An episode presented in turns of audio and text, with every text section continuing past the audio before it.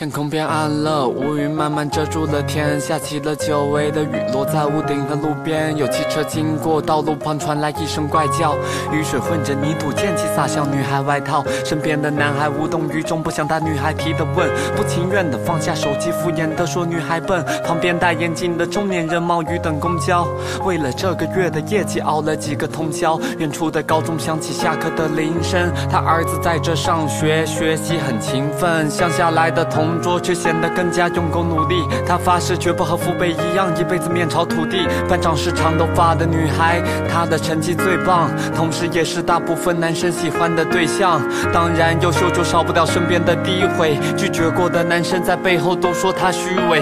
母亲把她给带大，再苦也无怨无悔。十九岁怀的孕，可惜她父亲是个赌鬼。她哥哥很早没上学，在小公司做职员，想靠工资买套房子，估计至少还要十年。芸芸众生无数秒。渺小平凡的存在啊，心里也一定期待获得久违的疼爱吧。那鲜花的少女和火车站中无声的告别，撕碎的试卷和暴雨中呐喊的少年，酒店的床他听过最多，谎言和欺骗，医院的墙他见过最多，眼泪和依恋，在清晨时分醒来，揉着眼抬头看镜子，不同的悲欢离合与相同的生老病死。Hello，大家好，我是钱静，是北京师范大学的一名教师。在今天的这期直播对谈里边，我发现很多同学在面临决定的时候会纠结、犹豫，甚至是逃避。于是呢，选择边走边看，再做决定。但是呢，我们可能没有意识到，行为是最真诚的。我们的每一个行为本身都已经帮我们做了选择，只是我们不愿意认而已。我们呢，要做的就是要。好好去选，然后认定自己的选择，爱你所选，告别等靠要和这种侥幸的心理，努力看见真实的自己，并且接纳它。希望我们的对谈能够对你有所帮助和启发，同时也期待在评论区听到大家的声音。大家呢可以在评论区发出问题，我会用语音的形式给大家解答。因为对方的存在而获得了意义，理解或不理解都罢了。相信你所相信的，我们的确无法去改变你我的生老病死，但至少你有权利选择人生。你一定能够成为你想要去成为的人，你一定能够成为你想要去成为的人，你一定能够成为你想要去成为的人，你一定能够成为你想要去成为的人，你一定能够成为你想要去。Hello，呃，然后我说一下啊，我现在是在一个呃，就是二幺幺里面去读一个读研二，然后这个是我的呃一个个人信息，就开学研二。然后我现在现状是，呃，我现在所处的这个二幺幺，它是一个就是理工科某一个专业细分专业非常强势的一个学校，但是我在这里面是读的是经管里面的一个专业，呃，下面的一个专业。嗯，就相当于这个，我们经管学院其实在整个这样的一个学校里面，并不是特别呃受到一个重视。然后我是当时是考研调剂的来到这个学校，然后经过去年的一年的这样的呃就是进组，然后跟导师的这样的一个呃学习，然后包括课程学习，就是呃我对我导师就是他的这种呃学术能力以及他对于学生的这样的一个培养。然后包括我们学生学术能力的这样一个提升，其实是有一点，就是跟他可能认为的会有一点矛盾。然后呃，然后我在想，就是说呃，从我就毕业的两条去向来看，一个是呃读博，可能说跟着这个导师，他并没有能，并不能产生太产出太多的成果。然后，如果从就业的角度来看，可能在这所二幺幺里面，呃，它的就业前景可能都不如我本科一个非常强势的这样的一个财经院校，它可能就业前景更好。所以，呃，我的问题就是，呃，在基于这样的一个现状情况下，我跟我的家里人商量之后，他们就是说，可以在今年，你是不是可以尝试去申请一下国外的这样的一个院校？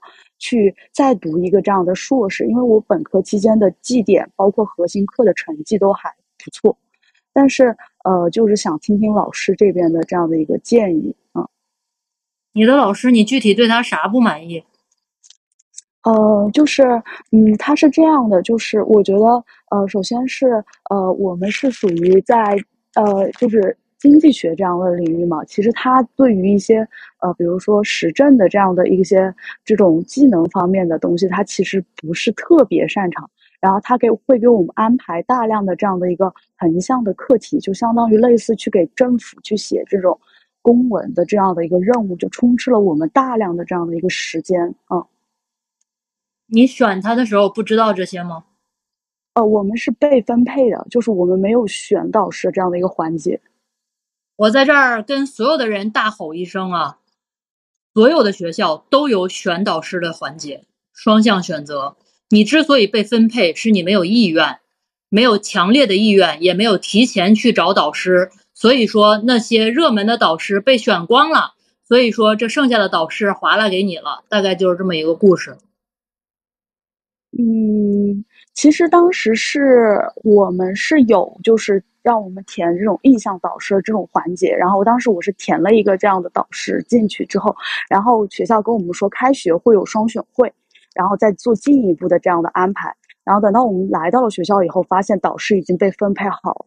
就是我们也咨询了上一届，就是说他可以在双选会上跟老师进行双向互动这样选择，但是这一届不知道为什么他就取消了，就直接被分配了。你觉得是被分配了？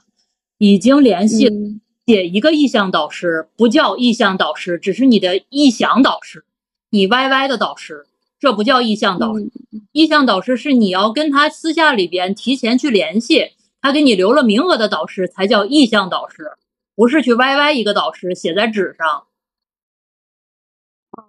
嗯，我明白，就是主要是当时我们就是因为咨询了上一届的这样的师呃学长学姐，他们给我们的反馈就是说，呃会有这样开学以后的双选会，然后你们再进行选导师，但是不知道为什么到了我们这届可能。你对自己未来科研向往比较高的学生，都是提前半年、一年都进组了，然后你去了以后在那儿等着双选会，这是个什么思维模式呢？你是什么时候关注的我？呃，就是研一下的时候关注的，你可能关注的比较晚了。第一点，我我不是说说你啊，就是咱这个，嗯嗯嗯，我是给大家说的，如果对自己的导师有诉求，你要求他，比如说。做纵向达到什么能力，达到什么产出，是要自己提前去给自己选一个合适的导师的，不然的话，最后选了落下来了，坐在那儿说我的导师他不做科研，我的导师他不会横向呃不会实证研究，你这个就是毫无意义的抱怨。嗯，明白明白吗，朋友们？好，明白明白。你的问题是什么呢？就是你现在又想说要。呃，什么重新读一个硕士？那你之后是要干嘛呢？嗯，就是我之后，我因为我自己也不确定，就是是否想要接着去走呃科研这条道路，因为我觉得呃我导师给我确实是就是他没有提供这样的合适的帮助，所以我想就是说不用说导师，就以你这个思维模，你再上一遍也是一样的，嗯，就是等靠要。再上一遍也是一样的，所以说你现在要改变的是思维模式，这是第一个。第二个是，嗯，再上一个的目的是什么呢？就是说，我我觉得，如果说能够申请到比较好的这样的学校的话，就无论对于工作还是走这种科研，可能会比我现在所处的这个学校要给我的资源要会更不一定的。你不要有这个幻想。你再申一个国外的学校的资源，不一定有你这个二幺幺的资源好。就是如果是申的比较好的那种院校，也不一定吗？不一定，真不一定。国外的学校能给你带来资源的加成是非常非常低的。那为什么就是很多人他会选择就是说，呃，去升国外的这样的就比较好的学校？然后因为他升不上国内的二幺幺和九八五，或者说他没有那么差钱。你现在抱着这个幻想去上，你一定会失望的哦。而且你去了国外，你要想得到那个学所谓学校给你带来资源的加持，是要你去积极向上、主动、横向、垂直社交得来的，一样也是去积极争取。如果按我们现在这种思维模式和行为状态，一样啥也得不到哦。好的，明白。而且一样要自学，靠自。比如说，就经济学那点东西，实证研究，自己学不会吗？更放养，然后告诉你说，take it easy，Well done，，也不知道你当了什么了，然后三年就过去了，两年就过去了，啥也没发，啥也没出。所以你的问题就是怎么在你的二幺幺上开出花来？不是去避掉这个，从头开始，这不是解决方案。哦，好的，我明白了，我知道该怎么做了，是吧？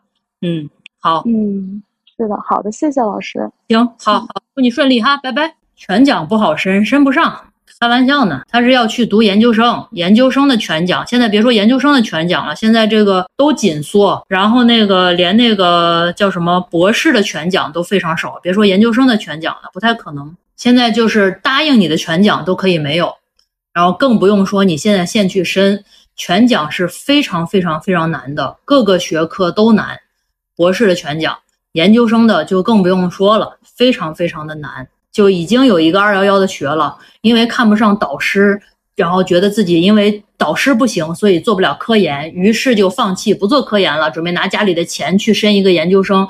你说这个路子走的，我怎么就听着不太顺啊？不能这么去规划。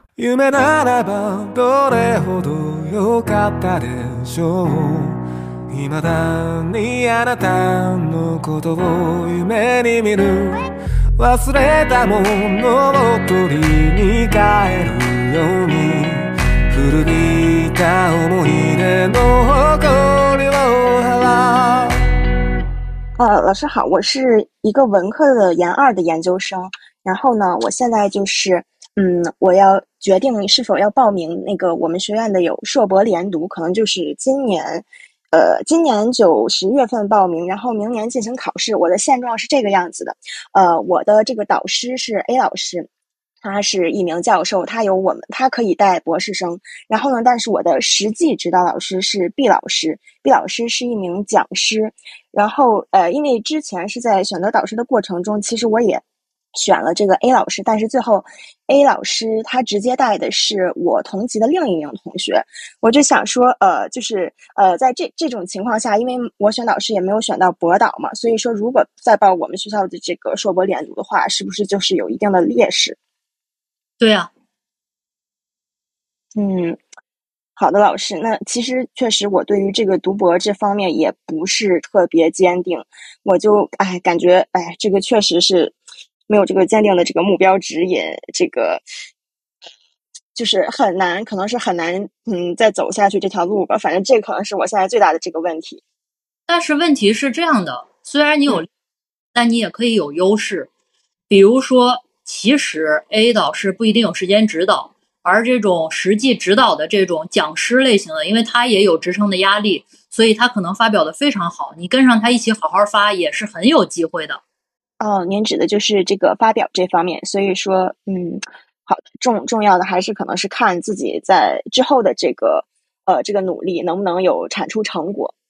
那必须是，这几乎是，就如果你情商正常，你不用那么会为人处事，但是你不惹人，然后比较正常的一个人，再加上非常好的学术能力，很难找不着地儿。嗯，好的，明白，谢谢老师。但我觉得可能我这个归根结底问题，可能就是在于这个还是。不够坚定的说要就是从事这个以后有志于这个学术研究，很多人都认为自己是走走看再做决定，然后再说吧再做决定。其实我们每一时每一刻的行为都已经帮我们做了决定。因为比如说那天有个学生，他说他也不知道是不是要读博士，然后所以说现在去实习了。我说。你这个行为本身已经帮你做了决定了，没有什么该不该的。你实习现在实习这么卷，一周去五天，请问你还怎么读博士？就是和你这个类似。我们其实每一天的决策，每一天的行为，都给那个你觉得重大的决策已经做了决定了，只是你自己不想认而已。嗯，对，是这样子的。嗯，所以呢，咱们不要最后申不上的时候说，因为我跟那个讲师，所以我没有申请硕博连读。不是的。因为你没有好好做科研，也没有做出成果来，所以你只能不去申播。对，这个确实是就是更呃是自己的问题，不是问题，就是要认识到现在面临的真正的东西是什么。不要就是我们可以面临了，不去解决它，不去选择它，这是可以的。但不要说一叶障目，就是不认不认，我不认，最后犯了以后给自己找一个容易下台的理由，然后这么下去，不是这样的。好的，明白，谢谢老师。其实我就是也有您说的刚才那个同学的问题，也是在纠结说要不要去实习。其实你没有纠结，你在跟我陈述的这个逻辑，就是给自己已经找了一个很好的逻辑链条，说服自己不去读了。你没有纠结，你只是觉得自己可能跨不过去内心。主动现在承认我不想读博这件事儿本身，对您这个太犀利了，就是内心可能还有这个对高校的这种向往和和喜爱吧。行为是最真诚的，我们不够向往，不够喜爱。哎，您太犀利了，可我觉得可以不喜爱，可以没那么想要，就是但是人要认，这样的话就不纠结。我们为什么很多时候会迷茫？会纠会纠结，会觉得哎呦怎么这样啊？我又空了什么这那，就是因为我们从来没有看自己。你要真实的看见自己，自己就是这么想的，为啥不能认呢？对吧？是的，你认了以后，我我为什么一定要去做科研呢？不是这是条条大路都可以通向生活幸福，不读博士不会影响生活幸福。但是不断的告诉自己，我到底读不读博士呀？哎呀，我不能读，我那是一个讲师。哎呀，他也没有博士名额，然后他也没有人。你每天耗在这个里边，会影响生活幸福。行，这是非常老的老粉了。我祝你幸福啊！好的，谢谢老师。好嘞，拜拜哈。嗯，老师拜拜。在高校工作没有什么有用的成果，有省级省级精品课，可以申博吗？可以申，但是很难申得上。老师好，考博两年失败，都害怕了，请问有必要坚持吗？你问我就我就说没必要，不坚持了啊，生活要幸福。哦，老师好，那个我现在呢是一名大二的学生，刚上大二，然后呢我现在是在一个嗯末流的二幺幺读经管类，然后嗯就是呃大一。整个阶段是比较比较迷茫，然后还比较内耗，然后几乎是什么比赛都没有参加，然后学生会也没有参加，然后之后呢，唯一的一点点成绩可能就是拿了一个学校最低等的那个奖学金，然后呢，现在呢，我就是想。呃，规划一下未来的那个呃这个路径，呃，就是我想我我很确信我想去读研，然后我觉得我大一的成绩可能够呛能够那个达到那个学校保研的那个名那个成绩了，然后我就是想考研，然后呢。嗯，我还想就是往一个比较好的九八五去冲一冲，然后呃，如果从现在开始去呃丰富自己的这个经历，去呃做比赛呀，然后做科研啊，然后呃这个我现在这样一个院校水平，呃，对于对标那个九八五比较好的九八五是可以实现的吗？什么专业？呃，专业是经济学大类。好，到时候这学期期末会去分流。嗯，好，我告诉你说啊，来，这个书《学术咸鱼自救指南》，这是我自己三月十四号出版的书。然后这个书上面就是给像你这样想要去努力啊，想要去继续读，想要去可能我不直接现在就说读不读博，但是我想给自己留一个可能性的朋友来出的这本书。然后这本书上面呢，就会有。基本的，比如说如何规划的问题，我给你打开看一下哈。第四部分，学术人常见问题和解决方案里边，第一个就是本科学术人的捷径，然后保研细则全解读。你不是没有做什么学生工作什么的吗？没关系啊。然后你要现在去这个这个里边有详细的讲，我给你简单的口述一下。你要想去保研，或者是你要想赢得考研的复试，就像你刚才说的，我想要 PK 过平行九八五的同学，怎么去做？那你首先第一件事儿，你那个学校能保到九八五吗？有这样的案例，有能保到，能保到。你现在的成绩怎么样？现在的成绩就是大一下学期成绩还没出来，但是我估计预测，嗯，大概是呃一百八十人，大概能排到前六七十。啊，那一般。你可能可能你需要去考研，那一样是这样的。你知道我们现在九八五，你是学经济学的对吧？我也是商学院的老师。我们现在是这样的，我给你讲讲我们北师大的同学他们是怎么被对待的。第一学期就是你大一进了学校以后，会有一个东西叫新生导师制，这是学校给配的，人手一个大学里边的教授啊，教授、副教授、讲师都是教授，然后这个这样的专职的老师。然后给你待在那儿回答你的任何的问题，这叫新生导师。一年级结束了以后，然后学校学院有一个计划叫立红计划。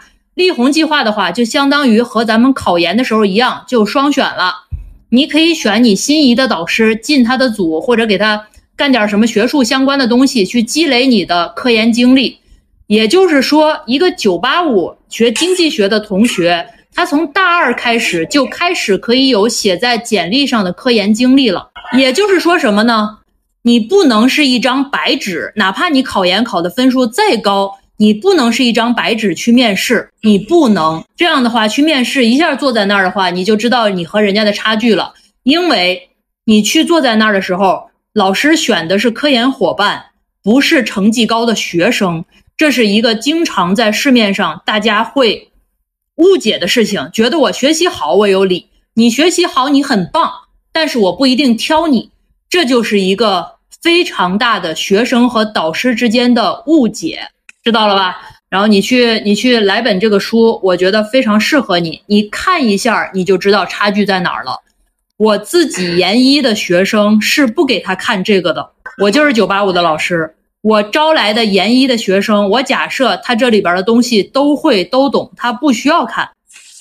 呃，老师，这个书我已经买了，然后刚刚把封皮拆下来放在桌子上，然后没来得及看。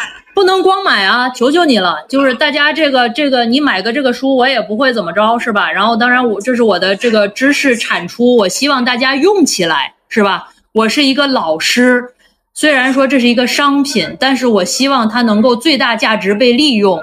它绝对不止四十八，在我心里边，一个学生如果用好了的话，比你们去报那种各种各样奇奇怪怪，有时候他们也会拿来给我看，说老师，你看我这是花多少多少钱，好多都上万报的班儿，教给他们的东西，我看了以后都觉得很，嗯，不能这么说人家，但是我觉得真的还不如我这个书值钱啊！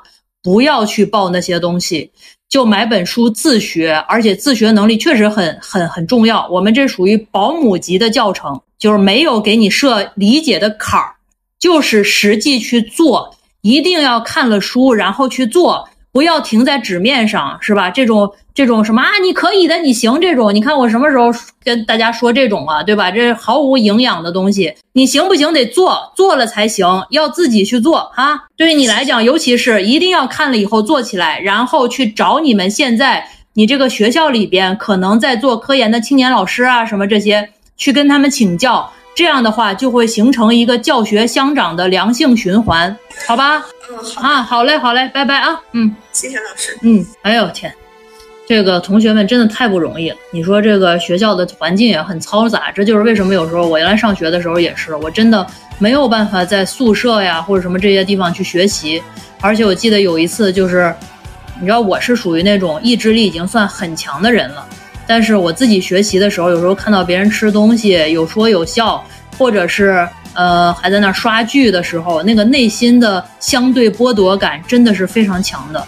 所以说，还是感谢有什么图书馆啦、自习室啦这样的地方，真的很重要。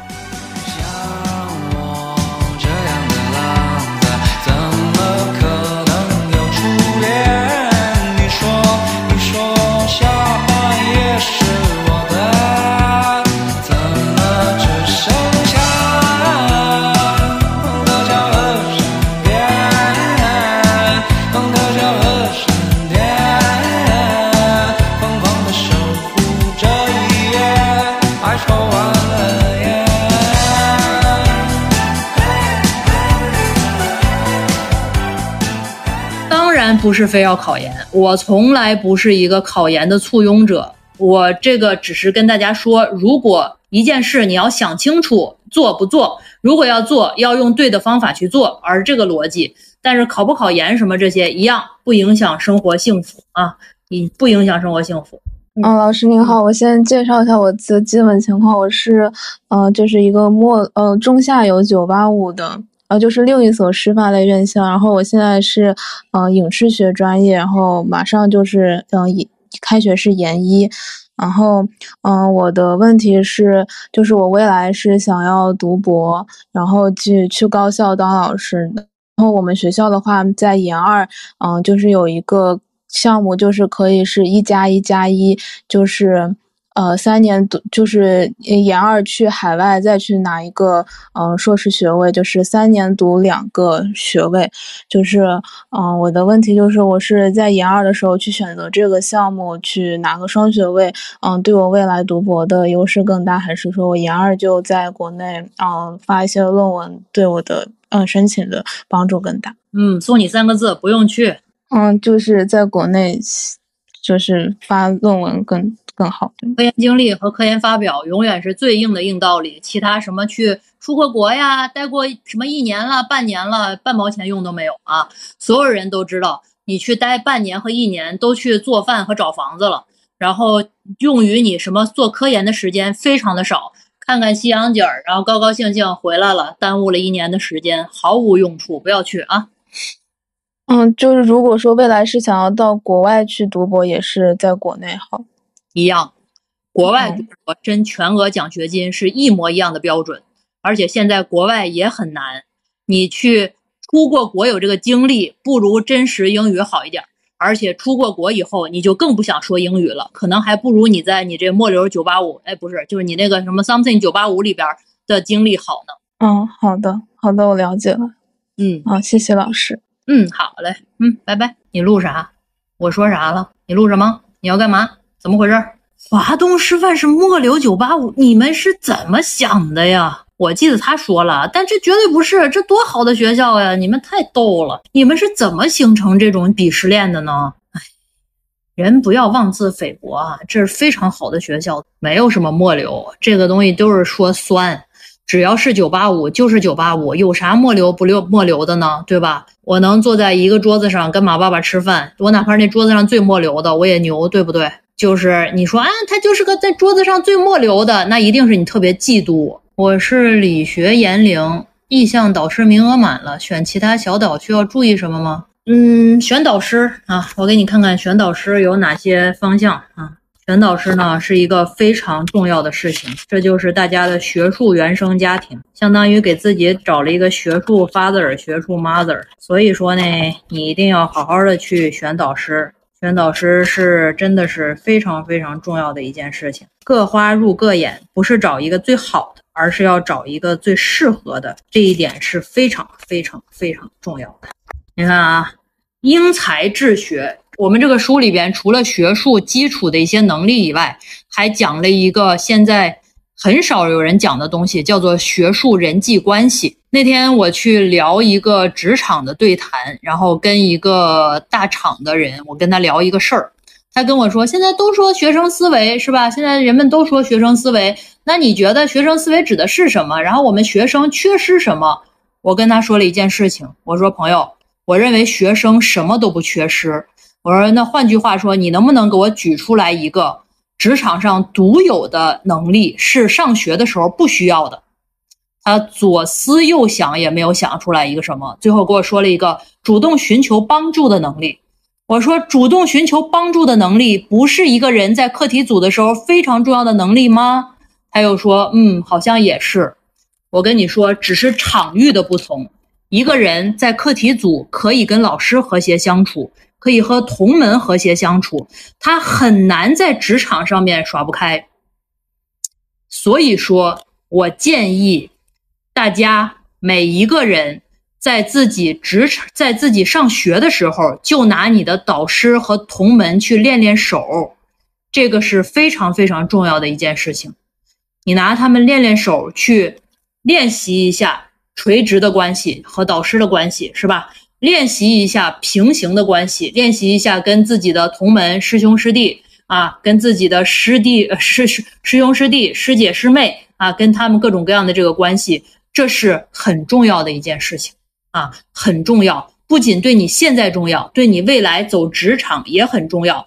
学校就是一个小社会，因为它有社会关系，而且学校里边的关系相对来讲就是简单的。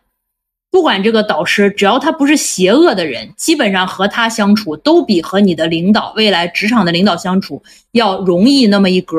这本书读博了适用不适用？哈，你如果没发过自己的第一篇正式的文章就适用，如果你发过了就不用了啊。学校没有职场的大逼斗，啥意思？职场他也不能给你大逼斗啊，一样都是上过学的人，现在找的这种工作也好，学习也好，都是这种沉默的辱虐，他不是实际上给你个大逼斗。如果真的给你个大逼斗的话，太好了，你有 hard evidence 可以告他。但是大部分都是这种知识分子的挤眉弄眼儿啊，或者说，当然也有那种明面上虐你的，就是这是这是真的，嗯。欢迎大家去整治直播的时间，隔周四啊，所以说你算一下，现在周四，然后你再隔周四就直播啊。有的人觉得哈，就是我记得上次人家说说，哎，职场上那种真的暴烈的人也好相处，我不觉得，我也不觉得他们对。无论是你明暴力还是软暴力，都是暴力，都是应该去被规范的。你不能因为他这个人可能嘴直心快，说什么刀子嘴豆腐心啊。刀子嘴就是刀子心，你给别人带来的就是伤害，心口上拉肉的伤害。别人因为你这一句话，可能需要消化好几周，那你就是刀子心。就是，我想咨询一下换导师的事情。你说，就是我好像有点被我导师坑着的感觉。就是我最开始联系的那个导师说他可以带我，嗯，我最开始那导师说他他可以带我，但是写的是另一个人的名字。但是呢，另一个人那个人他的脾气比较差，然后人品也不太好，之后他也一点能力也没有。他是靠他的父亲才留在我们学校任职的。之后他父亲呢还是比较有权威的一个人物。之后呢，他的一个学生的话已经在我们学校留校了，然后已经做到了我们学校的一个副校长的位置。之后就是他这个这一脉已经。盘龙侧结吧，但是我特别想换导师，因为就是他特别的，就是说话令人难受。之后所有人都是一个公认的事实。说我在找导师之前，我知道，因为但是我也知道，我们学校一般都是联系的谁是谁带你，但不是写的那个名字的人带你。之后最后，因为就是我联系的那个导师跟我现在写名字这个导师关系是夫妻，之后就是有点被坑的感觉。之后我现在就想换个导师。之后之后今天已经有个人换个导师，但是已经。已经，然后之后他俩的关系已经闹僵了，有一点之后惹他生气啥的，他会卡你毕业的。就是之前我就是出去玩了一天，没有没有在周一到周五在工位上学习，之后他就觉得我学习态度不好，他说到时候我可能没有办法保证你，嗯，就是毕业的时候我给你签字，我觉得你延毕业也也也可能对我们有什么影响。之后我现在就想换个导师，之后那换个导师之后，我特别喜欢的一个导师的话，就是可能跟我最开始联系那个老师。有，就是可能课一组交流的比较有密切，之后我就很害怕，因为他们本身也属于一个大的大的课题组之后的内部的导师。哼，呃，大部分人都没听清你说啥，就是没听懂你你你说的非常杂，就是你你本来找了一个导师。挂名了一个导师，然后你不喜欢挂名的这个导师，本来找那导师管你吗？不管他，他已经完全让我甩给带挂名的那个导师了。但是正常不，但是不想让挂名的导师带我。他甩给他了，又不想让他带你，是个啥意思？就是我不想让挂名的那个导师带我，因为我最开始只是想让我联系的导师带我。我觉得联系那个导师人还可以，但是挂名的导师真不行。人家觉得你人不行呗？不是，是所有人都公认那个挂名的那个导师人是真的不行。答应你的那个导师为什么不带你？你是不是隐瞒了一些信息？哦，我我没有任何隐瞒，就是呃，他俩是夫妻关系。挂名的和扔给的导师夫妻关系，然后他然后他俩互相不认了，现在是吗？呃。呃，就是有点，就是我联系的导师想把呃推给挂名的导师带那种。呃，但是一般来说哈，就是不太可能两个人能一起过，还是不一样的人。基本上他俩可能是一样的人。哦，行，明白了，老师。可能你只是没想好，没弄明白。一般来讲，两个人是夫妻，还在一起，是吧？还能互相带我的学生，我带你的学生，这种关系没有反目成仇的前提下。这俩人是一一类人，他俩不是一类，都过不到一起去。哦，行，明白。就是你觉得啊，他怎么这样？他能嫁给他？不不不，你仔细看，基本上他俩能一起过，就一定有类似的共通的地方，只是你看不出来。嗯，行。就老师还有个问题，就是因为现在已经研一了，几乎所有的老师已经名额满了。之后，但是我联系新的导师的话，估计可能没有名额。但是现在我目前有一个意向导师，就是我特别想联系他。就是当初我给他邮件的时候，他也没有明确的拒绝我，他只是觉得我就是没有在本部上学，他可能嗯嗯带起来不太方便。但是他绝对是没有拒绝我。之后，我现在今晚想最后再尝试一下联系他，我想申请读他的研究生。之后，我觉得我现在最大的一个让步啊，就是我可以申请休学一年，然后来年重新选择导师。我建议你不要害别人了。我觉得你既然已经这么选了，而且你放弃觉得你联系那个导师更好这个意念，你就比较好坚持。你就是现在跟着他们俩把这书读出来，能不能读？不是。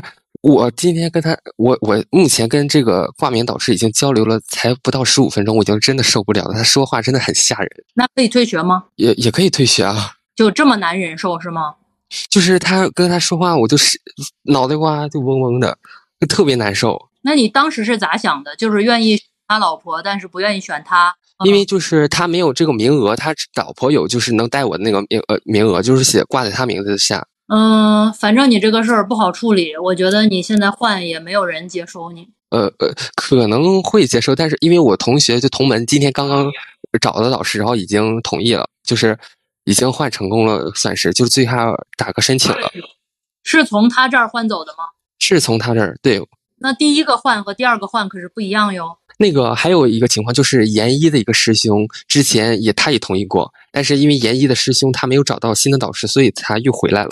我还是不建议你换。我我觉得我也不是怕被 push，或者说怕推推动。那那我问你，你问我是什么意思？你看你这个事儿，你直接去换就行了，你为啥要问我呢？啊，行，其实我已经他说我已经我已经在做努力了，就是我还不想退学，因为我感觉这这这比休学一年车的时间更长。你休学没用，大家都是一个专业一个学院的，你休学一年换的导师一样是和他一样的。因为我觉得休学可能就是那一些老师可能二四年还没开始招生嘛。两件事儿。两件事儿都是一个学院的，你休学一年碰见的人也是他的同事，不是不在一个学一个科科学科组就不是就不是同事了，就很少有交集，不是了。大学里边一个学院都是同事，和他是你是几你几年级，对他们影响不大。哦哦，行，好的，老师，只明白了，明白了。你是想让我给你个肯定，鼓励你换吗？也不算是吧，就是因为因为我不知道跟。我这个新的老师怎么谈判呀？没啥谈的，就直说呀。我看不上你，我不想去选你。不是，是我就是我想特别联系的那个导师。如果跟他谈判，就是因为我觉得我本身也没有特别过硬的实力之类的。对呀，你也没有过硬的实力，你为什么要把人家这个叫什么呃高阶大佬两口子都得罪了，然后然后拉着这个得罪再去得罪，再去让另一个人把他们也得罪，说你收我吧，我看不上他们，对吧？这就是回到原问题，这跟所有人说，选的时候要慎重，麻烦一点儿也要看，然后不要抱着一丝侥幸。像你说的这个挂在 A 名下，B 带，这个本来就是有风险的。嗯，一其实正常按照我们学院的，基本上就是因为是挂着大导师名字，然后小小导师带，但是他俩就有点另类了，因为他俩都是比较大的那种。行，你这个现在已经开始绕了，我无法认同你。同时，我觉得。我给你提两个建议。第一个，你对你自己的决策，对你自己的每步，其实并没有那么精于计算，没有算好。但是你觉得你自己挺会算的。第二个就是不太好沟通。你可能觉得你是沟通大师，但是其实不太好沟通。自己有自己非常强的逻辑闭环，别人是插不进去的。嗯嗯，是想要想要想要想要，但是不想给，对吧？嗯嗯嗯，想要就要给。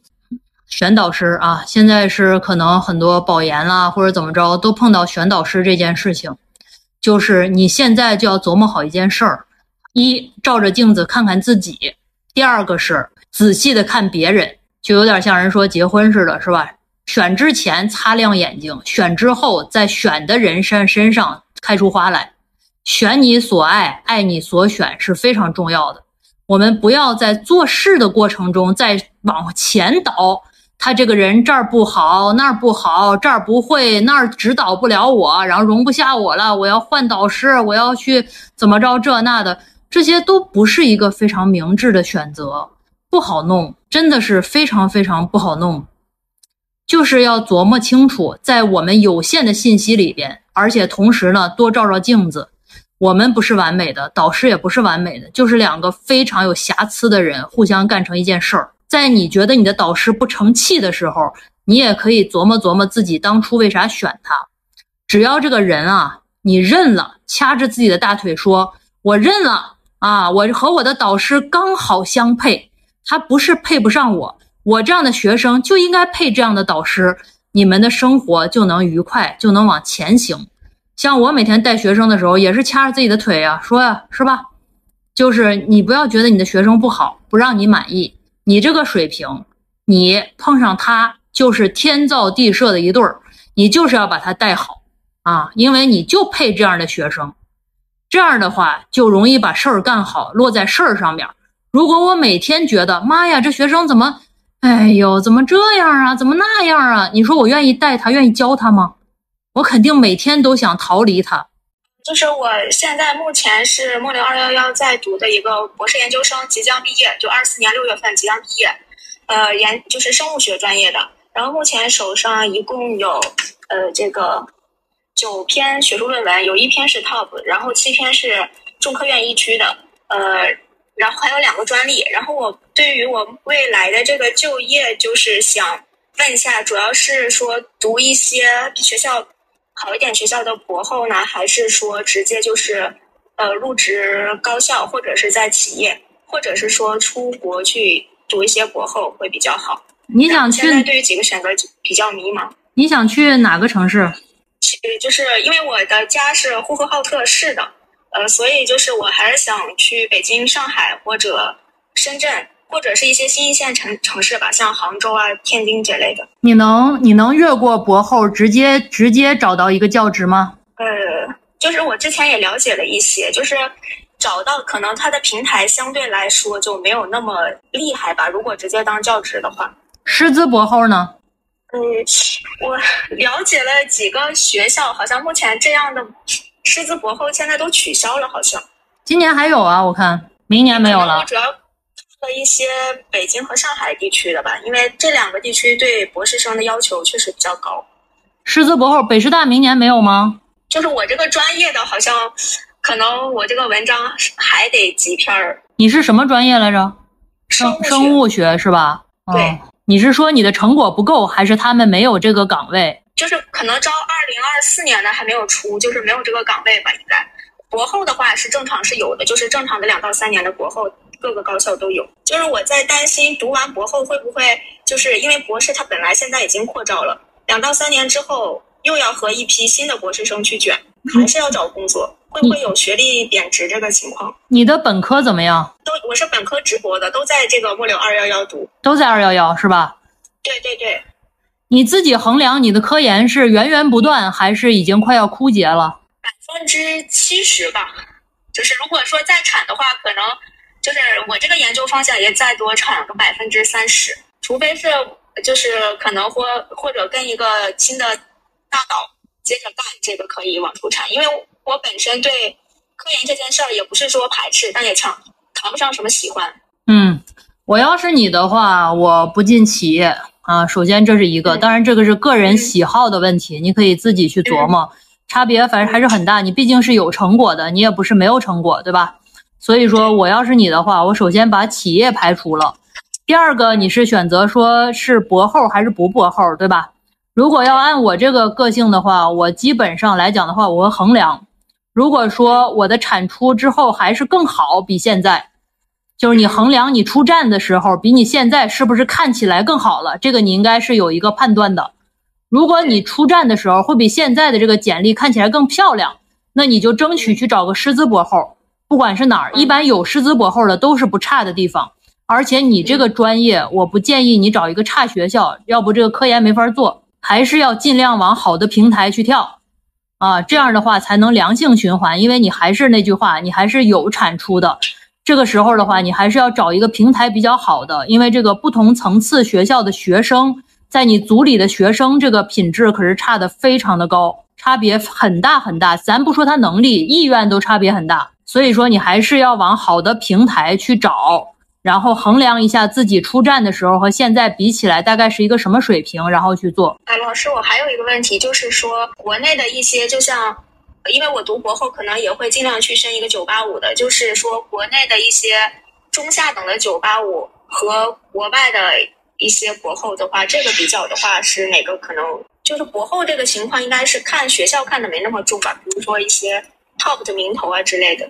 博后，我觉得你现在的。导师是知名人士吗？呃，在我们这个领域里算是，但是他给予不了任何帮助，这个是，就不要从他那儿有什么这个，呃，对。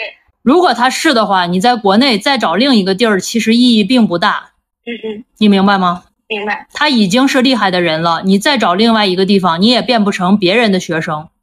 因为就是几乎这个领域里的人都认识他，对，所以说别人看待你的时候还是他的学生，他也不会把好的资源给你的。啊，懂了，懂了，这个我懂了。所以说，其实如果说你想再怎么变的话，可以往国外走走，然后再回来，这样的话你还有一个海外经历，其实也不错，对你是个加分的。啊，好，明白了，明白了。嗯，就是我还 还有就是企业就是对博博士是有一些。我我倒是也不是很排斥企业，就是感觉大家的建议都是去高校，就是我想知道企业有什么这个特别不行的地方吗？企业对女性非常不友好。啊啊，这个就懂了。非常不友好，而且是你是有东西的。我要是你的话，我就是找一个普通的高校，拿一个编制，勤勤恳恳的干自己手头那个活儿。我都不会去企业里边拿那个暂时看起来多点钱的工资。哦，明白了。好，行，谢谢老师。行，拜拜。嗯，时间管理的要义就是呃懂得放弃啊。只要你足够放弃，你就能把精力放在核心的事情上。只要你放在核心的事情上，你就有大把的时间。只要你放弃的足够多，那你的时间就足够多。第一学历专科的博士可以进，但是进不了特别好的，就只能找那个犄角旮旯的学校。新书啊，还得还得一阵儿弄不出来。新书，对我想好好弄一弄。就是我出的每一个东西，我都希望是我愿意去送给别人的产品，而不是那个就是你知道，我们有时候做一件事儿，觉得哎呀做的哩哩啦啦的，不想让别人知道那种感觉。就是我还是希望做每一个产品都做得很扎实，因为我做这个东西的初心就是寻找一点意义感。那么我必须把它做出价值来，才有意义感。不然我出一个那个糟粕放在那儿浪费纸，让大树去哭泣，有什么意义呢？所以出每一个东西都希望扎实。高校科研压力大，对，现在的人都压力大啊。你在高校不在高校，上班上什么班，他压力都大。所以说正常，每个人都逃离不了宏观的环境。我写的又不是学术书，我为啥还要文绉绉呢？对吧？我就是一个。没那么多文化的人，就是简单粗暴做事情的人，那我也就不跟大家献丑了嘛，对吧？我把我自己知道的、认为对的那点事儿跟大家唠叨唠叨，我认为也是有价值的。就是咱不能东施效颦嘛，咱们争取就做一个就是踏踏实实、勤勤恳恳的劳务工，也可以给这个世界做贡献。国内二幺幺和奥克兰大学怎么了？国内如果北上广深的二幺幺，北上广的二幺幺的话，我觉得 better than 奥克兰。老师好，孩子今年大一，东北师大艺术设计类，能考北师大的研究生吗？那能是肯定能，是吧？大家都能。需要准备什么？呃，需要准备艺术类的嘛，对吧？第一个，你如果考的话，那考试肯定是需要准备的。第二个是你要需要准备你的作品集，对吧？然后艺术类的。比较看看重这些东西，包括你的这种相关的经历，包括你对艺术类的一个理解，包括你未来如果选研究生的话，你对它有没有概念？你看过文献没有？因为艺术类它也不是最后看你怎么怎么着画的好，还有一部分就是现在艺术类的老师要去往上评，他也一样是要发东西，要得奖，要指导什么什么什么什么这个这个那个，你可以研究一下这个门道，也是一样的啊，一样。央国企和高校。嗯，问题是这样的，它没什么可比的啊，就是央国企你不需要博士，进高校基本上都要博士学位，所以说还是还是就是两个不一样的。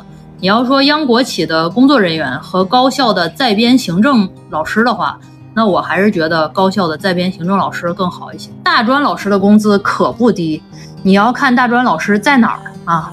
江浙沪的大专老师的工资一点都不低，非常好，而且是你博士毕业进大专的话，直接拍给你五十万，低吗？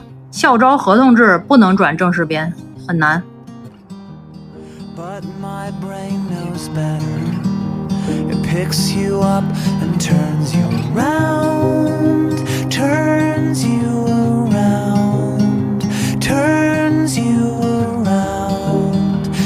feel discouraged there's a lack of color here.